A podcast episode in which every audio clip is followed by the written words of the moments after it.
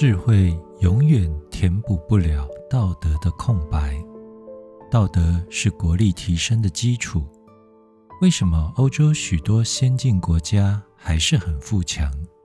前几天在某个电视访问中，嘉宾是一位当今颇具知名度的青年企业家。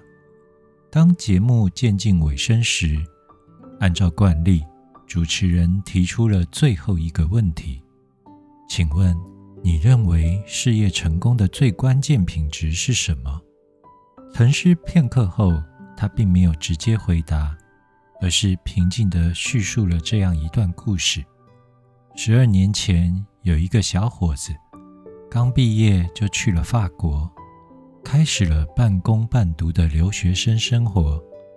渐渐的，他发现当地的公共交通系统的售票处是自助的。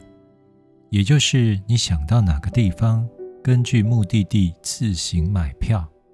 车站几乎都是开放式的，不设检票口，也没有检票员，甚至连随机性的抽查都非常的少。他发现了这个管理上的漏洞，或者说以他的思维方式来看是个漏洞。凭着自己的聪明劲。他精确地估算了这样一个概率：逃票而被查到的比例大约仅为万分之三。他为自己的这个发现而沾沾自喜。从此之后，他便经常逃票上车。他还找到一个宽慰自己的理由：自己还是穷学生嘛，能省一点是一点。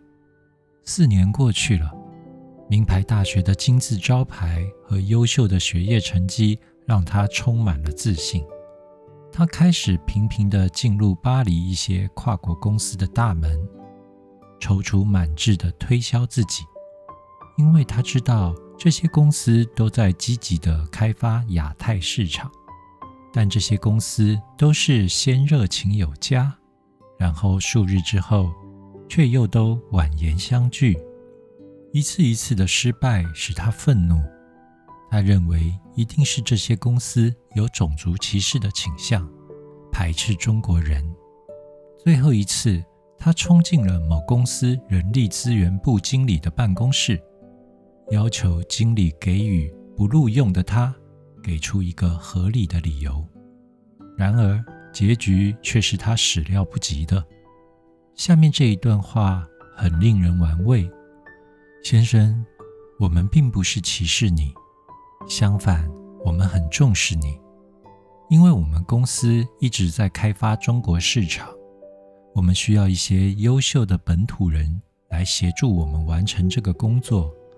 所以你一来求职的时候，我们对你的教育背景和学术水平很感到兴趣。老实说，从工作能力上，你就是我们要找的那个人。那为什么不收天下英才为贵公司所用呢？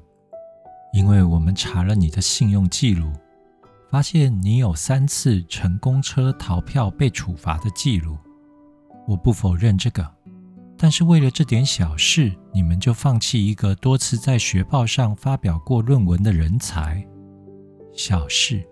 我们并不认为这是小事。我们注意到。第一次逃票是在你来到我们国家后的第一个星期，检票人员相信了你的解释，因为你说自己还不熟悉自助售票系统，只是给你补了票。但在这之后，你又有两次的逃票，那时刚好我口袋中没有零钱呢。不，先生，我不同意你这种解释。你这是在侮辱我的智商。我相信，在被查获前，你可能有数百次逃票的经历，那也罪不至死吧？干嘛那么认真？以后改还不行吗？不，先生，此事证明了两点：第一，你不尊重规则；不仅如此，你善于发现规则中漏洞并恶意使用。第二。你不值得信任，而我们公司的许多工作的进行是必须依靠信任进行的。因为如果你负责了某个地区的市场开发，公司将赋予你许多职权。为了节省成本，我们没有办法设置复杂的监督系统，正如我们的公共交通系统一样。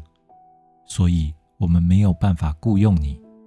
可以确切地说，在这个国家，甚至整个欧盟，你可能找不到雇佣你的公司。直到此时。他才如梦方醒，懊悔难当。